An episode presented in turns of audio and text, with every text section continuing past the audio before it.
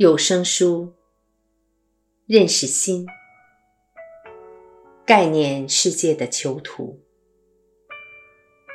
一不留神，我们整个生命就被概念的世界接管了，那是相当悲哀的。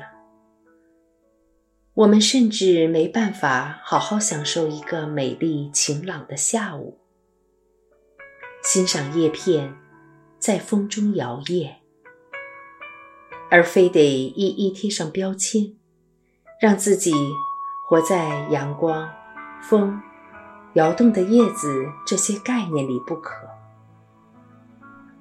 如果仅止于此，那还算好呢。但不可能。接下来，我们又会想着：嗯，这天气是不错，真宜人。但如果阳光能从另一个角度照下来，那就更好了。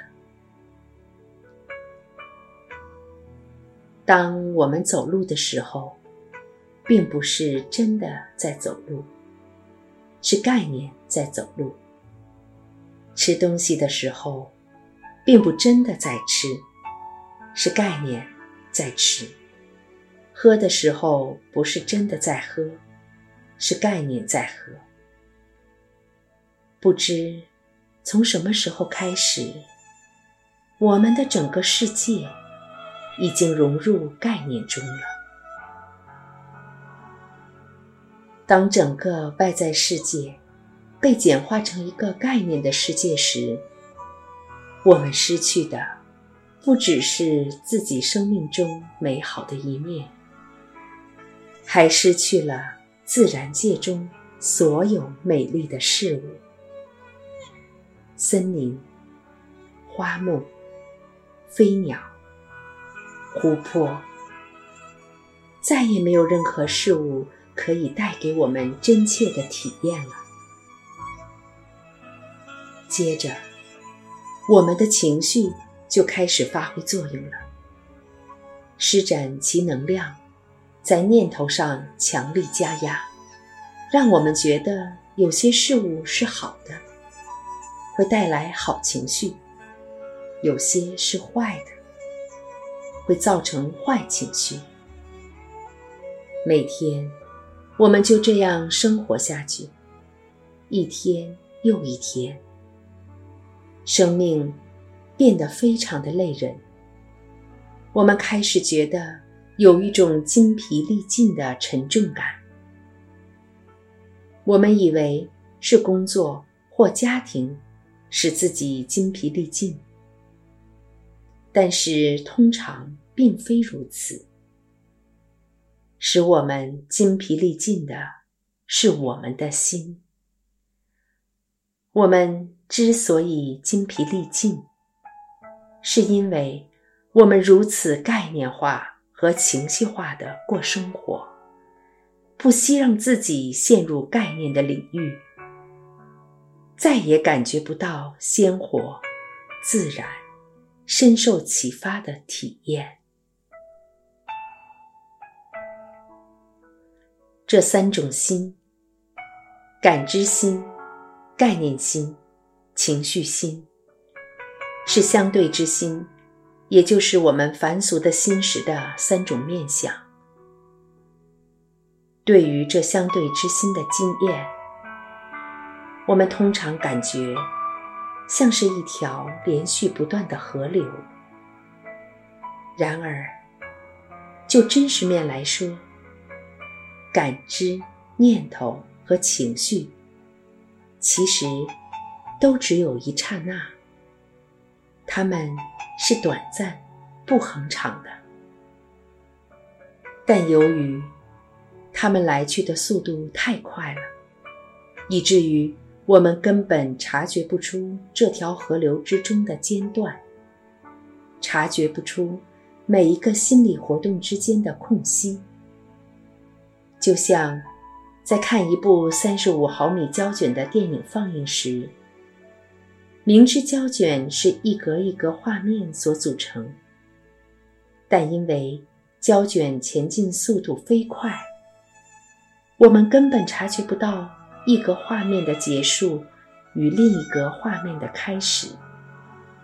我们根本看不到每个画面之间的空隙，就像我们看不到念头与念头之间觉性的空隙一样。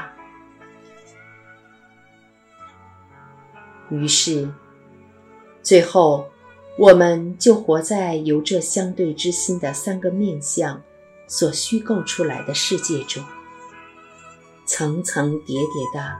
建造出一个坚固而牢不可破的现实世界，成为我们的重担，把我们锁在一个小小的空间里，关在生命的一个角落，几乎和真实的自己完全隔离。我们知道，所谓的监狱。就是一个高墙围绕的地方，囚犯被关在里面，因犯罪而被迫和世界隔离。囚犯有一套例行的生活作息，让他们可以打发度过每一天。但想要完整体验人生，享受生命的可能性。则几乎完全被隔绝了。我们也差不多就像这样，被限制、被囚禁、被关在概念监狱的高墙中。佛陀说，这一切追根究底都是因为无明，不明白自己的真实面貌。不认识自己自由解脱的本性，不知道自己有着让生命快乐、圆满、丰饶的潜力。自由解脱的本性，这无名是一种盲目、看不见的状态，以为眼前所看的这场电影是真实的。前面曾经提到，当我们相信这忙碌的心、这概念和情绪的河流就是真实的自己，那就像在睡梦中不知是梦一样。我们不知道自己睡着了，不知道自己在做梦，于是对梦中的境遇。毫无控制之力。佛陀说：“想要醒过来，想要打开监狱大门的锁，关键的钥匙就是自知之明。它能够灭除无明，就像点亮千年暗室里的一盏灯一样。不管曾经黑暗了多久。”光芒都会立刻把整个房间照亮，于是我们将会见到之前从未见到的真实本性，那本来就自由解脱的自然状态。解脱的到来，可能就在刹那之间，前一刹那。我们还被生命中所有的一切捆绑着。